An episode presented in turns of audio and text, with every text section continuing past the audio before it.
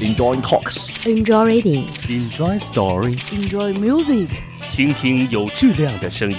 分享我的世界。我是梁毅，我是新兰，我是大宇，我是林夕。欢迎来到 Enjoy Radio。新卓艺工作室诚挚出品。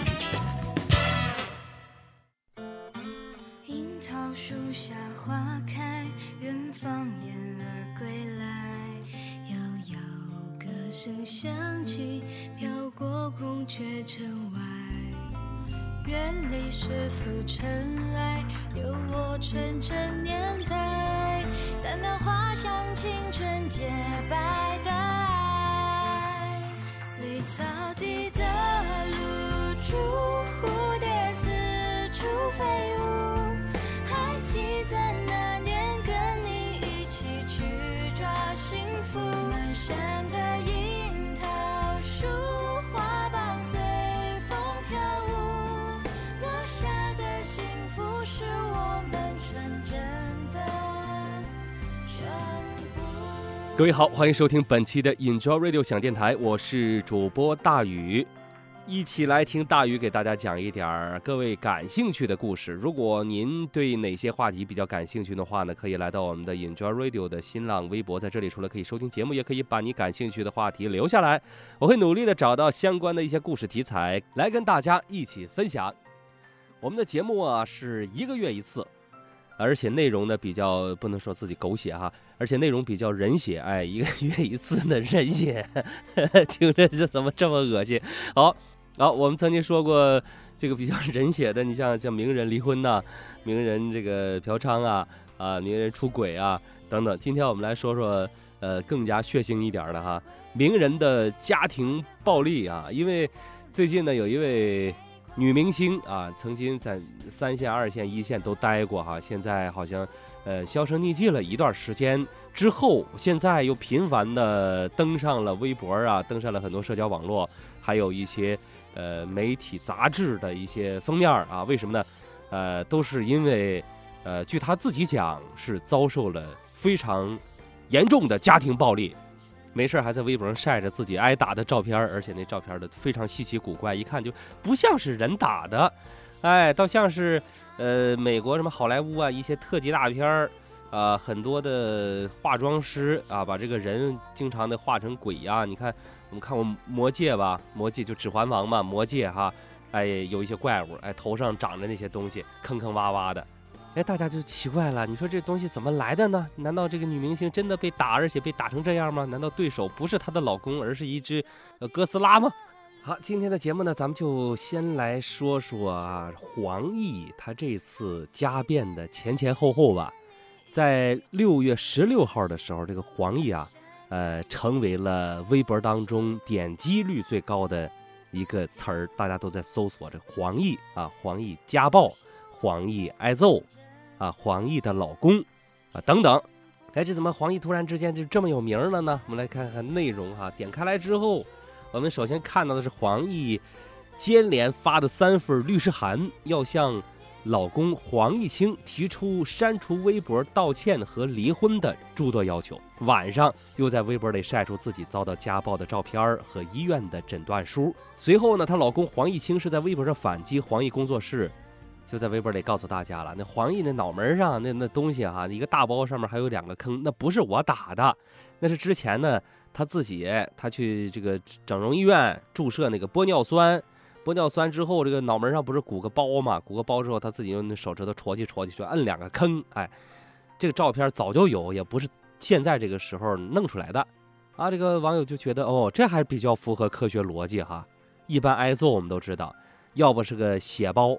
要么是个口子啊，只要不流血的话，基本上就是血包。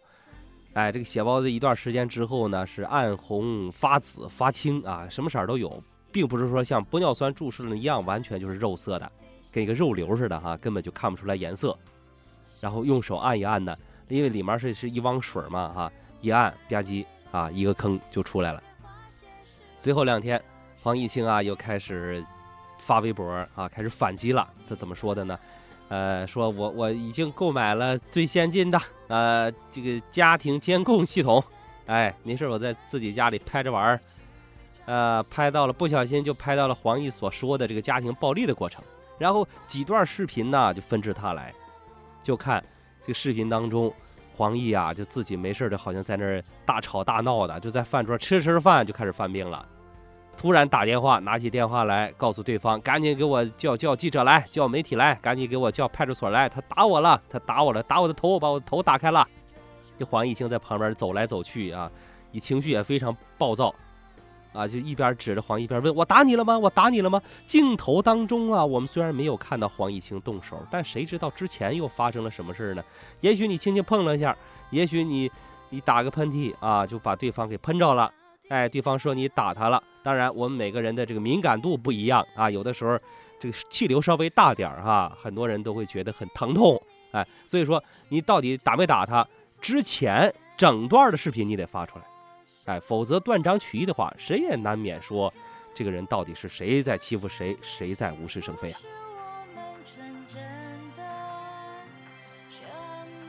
还有一段视频，这个黄毅清啊，哎，把这段视频，呃，也是弄得支离破碎，一出来就是黄奕，哎，当着亲友的面在指责他、怒骂他，啊，甚至感觉好像是把他往外轰一样，而且呢，还是当着孩子的面这个黄奕情绪激动的要冲进房间要抢夺孩子，在众人的阻拦过程当中啊，他还一直的不依不饶，整个画面呢似乎还是当着孩子的面儿。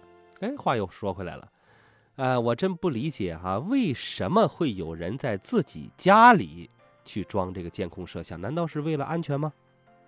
为了安全，你应该装在门口啊，您装在这个。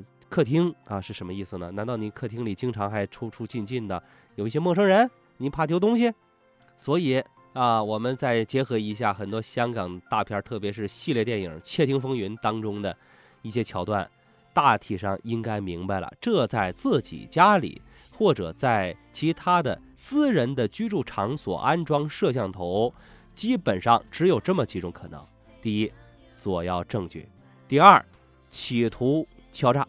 哎，第三，可能就像黄毅清本人所说的那样，要找一种自我保护的依据。那最后这个事儿啊，结果呢已经出来了，就是法院已经判了，呃，婚呢离了，最后呢孩子的直接抚养权呢归女方，也就是归黄奕啊。当时很多媒体在播发这篇稿件的时候啊，弄了一大乌龙。他们怎么说呢？他说是叫监护权归女方啊，这是完全是法盲，哎。法律上叫直接抚养权，所谓监护权，那么监护人都有啊，男方女方，只要是监护人就有监护权，而且呢，不能因为，呃，离婚，啊，呃，就随意的剥夺某一方的监护权，哎，否则这孩子就容易掉空里了，是吧？这个监护权就男方被剥夺了，都归女方了，女方要再不正经怎么办？没人管了吗？Enjoy Radio. Enjoy Radio. Enjoy Radio. Enjoy Radio. 这里是喜马拉雅网络专属广播 Enjoy Radio 响电台，欢迎下载喜马拉雅手机 APP 或登录喜马拉雅网在线收听。您还可以关注新浪官方微博和喜马拉雅加微账号 Enjoy Radio 响电台，随时随地分享好声音。好节目正在继续。我听见每一个瞬间，与你分享我的世界。Enjoy Radio。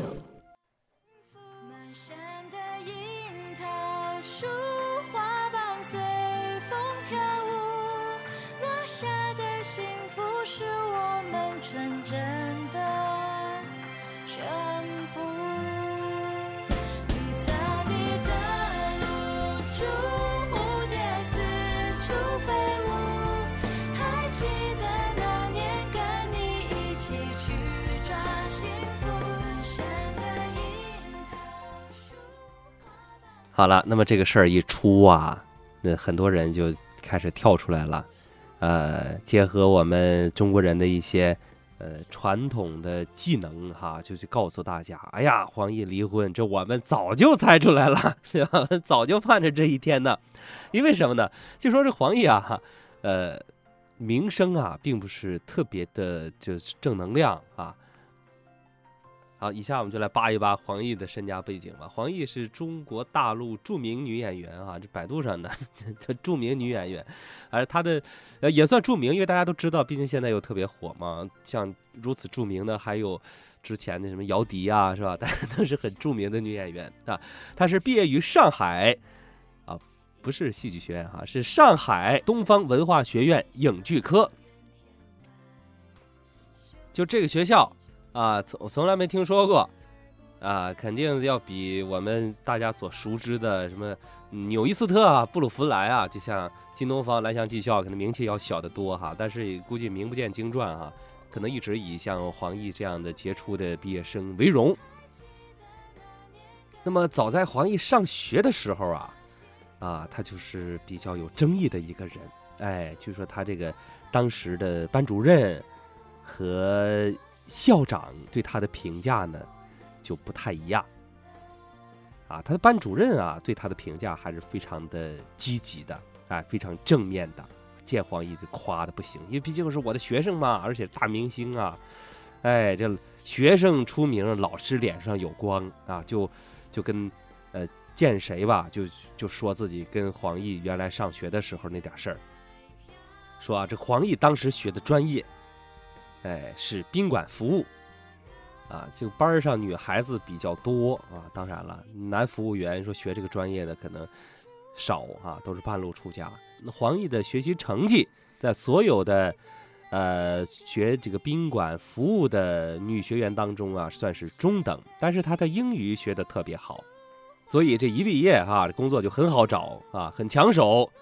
就找到了一家星级酒店的咖啡厅做服务员，而且客人们也非常的捧场。曾经就有一位来自于香港的客人，毅然决然的认了黄奕做干女儿，还帮他出钱上培训班儿啊，帮他考这个上戏。虽然两次、三次的几次三番的都没有考上，但是黄奕依然非常坚守着他的明星梦。他一直认为自己在这一方面呢是绝对有前途的。你说，呃，黄奕哈，那个时候大概也就是个九十年代吧。那九十年代的所谓香港富商，的富到什么程度呢？我觉得一般工薪族哈，哎，跑到内地来，内地公司是就这个几百块钱、上千块钱吧，当时也就是那个水平吧。啊，随便一个，呃，一个二流的一个小老板，都不说小老板了，一个职员到内地来啊，我们都可以视其为是富商。当时那个时候，内地的员工工资是非常低的。你像黄奕，据说他在实习的时候啊，一个月能挣上个百十块钱，哎，都视之为高薪了。工作是非常认真的。但是，就是因为有一次，说黄奕在马路上遇到一位导演，那个时候这个导演自称啊要拍一部电影，让他去试镜，哎，黄奕就很兴奋，把这个月入上百的这个好工作哈就给放弃了。那么。这个黄奕所谓的这个香港干爹到底是不是真事儿呢？啊，据当时一位酒店大堂的经理啊回忆说啊，确实，哎，我们经常看到一位来自于香港的客人总是捧场啊，可能就是他的干爹。而且黄奕所居住的这个巨鹿路的一位老邻居啊也说了啊，说这个黄奕对，没错，在这香港有人有干爹啊。那一段时间呢，还经常跟黄奕一起来看他奶奶。黄奕是跟他奶奶长大的嘛，很孝顺。哎，这个邻居还说的有鼻子有眼的，说这个干爹呀是黄奕在贵都大酒店工作的时候认识的，是一个商人，中等身材，四十多岁，人很和气。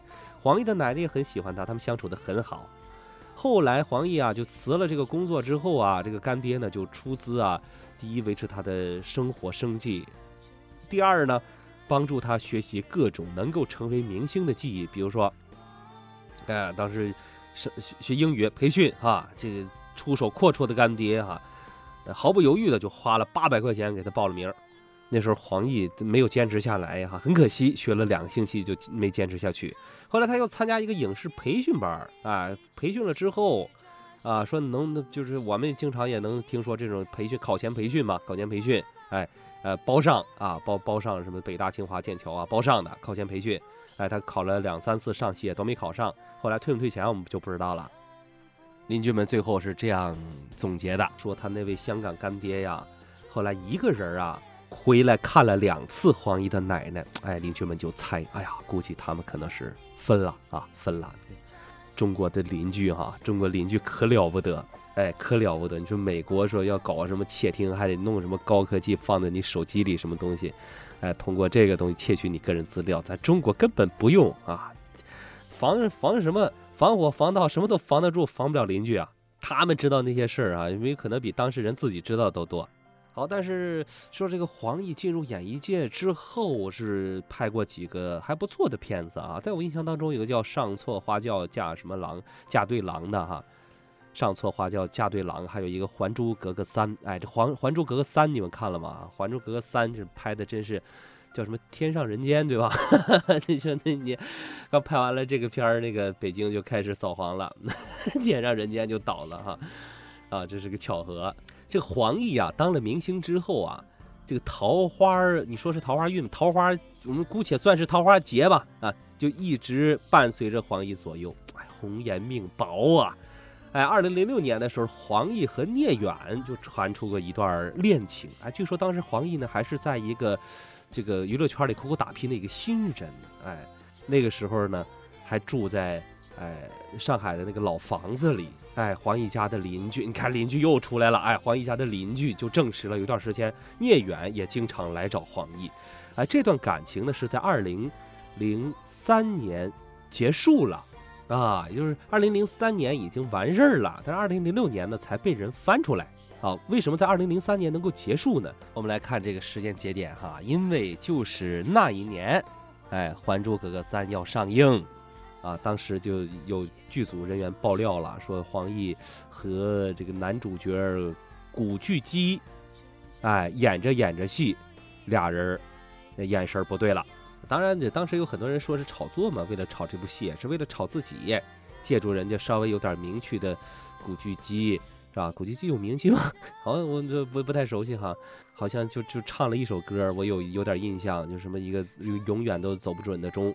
好，结果这个戏也拍完了，这个收视也不怎么样啊，这个事儿也就不了了之了。到二零零五年的七月份，那个时候啊，当时还是赵薇正牌男友身份的汪宇被媒体拍下了是与黄奕深夜牵手，哎呀，那个照片轰动一时啊，不知道大家记不记得？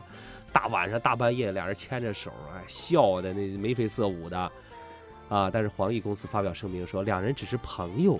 哦，这种解释这真是有点过分啊，这真是过分。你不知道让当事人，也就是说，赵薇看见之后怎么怎么想？怎么想？这赵薇说：“好，你就跟朋友都这样吧，你这太过分了，你尺度也太大了。”好，那赵薇是什么人呢？赵薇可当时是一线巨星啊，是一姐啊，人家那演小燕子的可比你早多了，是第一代老小燕子啊，你是第三代小小燕子。哎，说到这儿我就特别佩服汪宇了，你是燕子杀手吧？啊，专搞小燕子，但是这段恋情也是草草结束啊。结果告诉我们，汪宇既没有和大燕子搞在一起，也没有跟小燕子搞在一起，而两只燕子呢，都分别自己做鸟兽散了。啊，我们单表一只哈，就这个黄奕，二零零八年的时候，那个时候就说，呃，又和这个正在拍摄青春舞台的一个。新星哈叫韩庚，哎，韩庚那时候在韩国，韩国很很有名气啊，回到国内发展，哎，两个人初次合作啊就被媒体拍到一起半夜出来玩儿。你说这个黄奕是吧？轻易的跟男明星拍片儿，你啊他没拍多少片儿哈，但是片儿片儿的反正都有事儿，哎，有来有去吧，大家只记得这些事儿了啊，这些片儿反倒没记住什么叫青春舞台啊，谁看过？看过的自觉下网。好，后来到二零零九年吧，这个黄奕又有男朋友了，叫杨毅啊。两个人是号称交往两年多了啊，一直准备要结婚了。哎，什么事儿都办好了，但是黄奕在拍片儿的时候叫一路有你哈。这个时候呢，突然发现自己的准新郎杨毅和霍思燕又搞在一起了。然后呢，当时在微博上就掀起了一场骂战。呃，就这个骂那个就不要脸哈，勾引我老公怎么怎么样？那个说啊你自己管不住你老公，你能怨我吗？对吧？他是大活人呢，长着腿儿的，自己会跑啊，有选择权利呀，都是成年人了，对吧？随着升级，这个渐渐的这个口水啊，就把可能是造成这次骂战的真正原因《一路有你》这部戏哈给掩盖下去了。那这一路有你，最后还是没有人看，结果呢，这杨毅就成了霍思燕的正牌男友了。黄奕啊。就随着这一路有你收拾失败，也就销声匿迹了。啊，那时候我记得还把我给卷进去了哈。当然我我跟他们之间没有任何关系，我只是偶尔那时候手欠嘛，打开微博，哎，突然蹦出来一个链接，告诉我你让你选择一个啊，是支持霍思燕还是支持黄奕。我当时就想啊，我当时就估计这是两个女明星，那争一个角色是吧？你让观众们或者说让这些所有的微博朋友投票，在你心目当中谁更适合这个角色？那在在我眼里肯定是霍思燕呢，对吧？你长得多可爱呀，又文静，又没什么绯闻，又不好祸害自己，对吧？所以我就顺手就点了一个霍思燕。结果这他俩这骂战是升级了，跑到天涯上有一个人扒来扒去的，哎，就把我当时的那个 投票给截图截下来了啊！截下来之后。作为媒体代表，哈，唯一的一个媒体代表，告诉大家，现在连媒体都支持霍思燕了，哎，真是，我我这一失足成千古恨，我赶紧删微博啊，但没办法，图已经让人截下来了。后来我同事看到了之后，还告诉我说：“你怎么可以公开支持这个霍思燕嘛？”他说：“我说我我就算我公开支持他，能怎么样，对吧？”但是万万没有想到的就是，还有一个人也手欠上微博投票投给了霍思燕，而且。跟我一样，也很快就把这条微博删掉了啊！这就是故事的唯一的男主人公，就是杨毅。哎，后来二零零九年之后，黄奕和杨毅分手了，分手了呢，呃，又投入了另外一位啊，据说是有钱人士的怀抱啊。这个人呢，叫做江凯。啊，这是江凯。当我们知道这个事儿的时候呢，已经是。已经闪婚了，已经结了婚了。那么我们后来看到的这个有家暴倾向的这个黄毅清啊，和黄奕再次离婚呢，肯定就不是黄奕的第一次离婚了啊。就黄奕本人来讲，我们也不用劝他了，因为他有过经验，应该学会很好的去保护自己了。不过这次令人遗憾的就是还把孩子一个小生命牵扯进去了。我不想说谁是无辜的，谁是受害的，因为最后可能要承担更多莫名的一些。压力和一些阴影的，应该像黄奕的孩子啊、马伊琍的孩子啊、啊王菲的孩子啊等等，离婚可能对你们来讲，呃，一夜之间就能做出一个决定，即便很艰难，但是对于孩子来讲吧，他们从懂事之后就会发现自己少了很多，而且永远都无法弥补的一些东西。我一向呢不提倡啊，把一个人。用简单的好坏呀、善恶呀、美丑来区分。有些人外表非常的光鲜亮丽，当然他未必是天然的，未必是生理性的。但是，啊，呃，从一个人的一些行为，特别是一贯的一些行为，我们可以看得出来，这个人最终的命运会走向哪里。我们心理学当中呢，有一个非常好的一个公式哈，大家也可以按照这公式来套一套，看看自己的性格以及自己的命运到底会怎么样。说态度决定行为，行为决定习惯，习惯呢决定性格，性格决定命运。正像之前我们所猜测的哈，很多人已经说了，说某些人离婚那是早晚的事儿，是注定的事儿；家庭不幸也是注定的事儿。为什么呢？说这个人性格不好啊，说这个人习惯不好，但是最终我们可以找到他的症结所在，就是他为人处事的以及对于生命、对于整个家庭的态度到底是什么呢？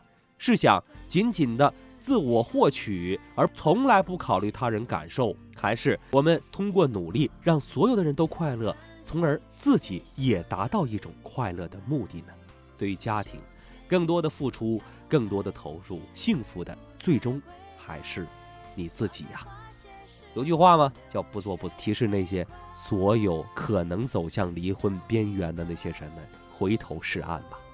好，本期节目就到这里，非常感谢各位收听了我们今天对于黄奕离婚事件的一些盘点。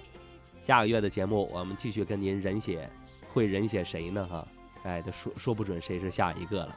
好，下期节目我们再会。